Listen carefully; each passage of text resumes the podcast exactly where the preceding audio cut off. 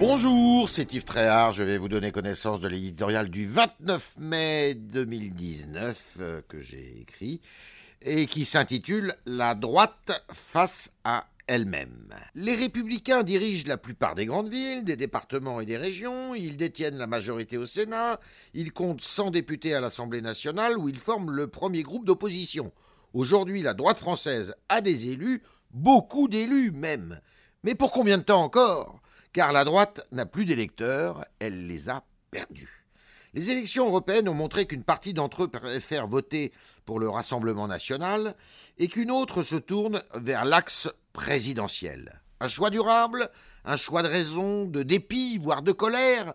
Jamais sous la Ve République un scrutin n'avait pareillement rapetissé, essoré, humilié la droite, pillé de ses voix, prise en étau entre populisme et libéralisme, entre lepénisme et macronisme, elle étouffe comme asphyxiée. Elle cherche désespérément la voie de sa survie. Dans l'affolement, le parti ressasse.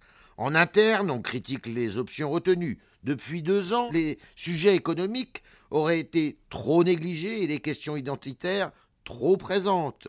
Le profil du porte-drapeau de dimanche était-il le bon?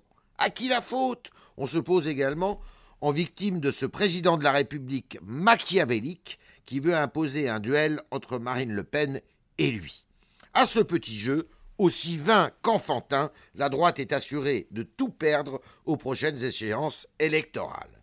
Pour éviter cette chronique d'une mort annoncée, les républicains doivent d'abord se regarder.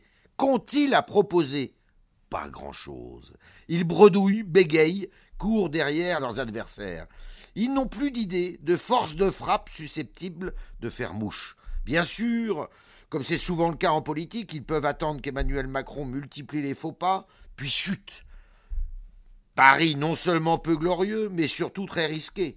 La droite est en face d'elle-même. Si elle veut renaître, elle doit se réinventer autour d'une tête et d'un projet.